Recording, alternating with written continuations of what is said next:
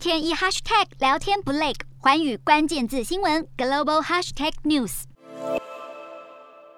主打由女性司机载运女性乘客的贴心服务，马来西亚廉价航空业者亚航亚洲航空去年在疫情中推出了轿车服务，如今更要推出空中计程车。十二号，日经亚洲评论报道，亚航母公司 Capital A 二月签署了备忘录，要透过爱尔兰租赁公司 Avalon 来承租伦敦飞机制造商 Vertical Aerospace 旗下的电动垂直起降飞机 VX4。日经爆料，三大业者四月更齐聚在吉隆坡开会，目标是在二零三五年。交付至少一百架飞机，就连营运路线都出炉，将从吉隆坡市中心往返国际机场展开试点。而一旦成真，原本一个小时的车程可以缩减到十七分钟。而如果四个人共乘，票价可望压在每个人五十美元以下，等于不到一千五百块台币。截至去年，亚航已经连续三年出现了净亏损，面临自动退市的风险，正在积极寻求融资，同时也力拼品牌数位化的转型，包括推出超级 APP、南瓜旅行、购物、物流，还有财务金融等日常生活服务，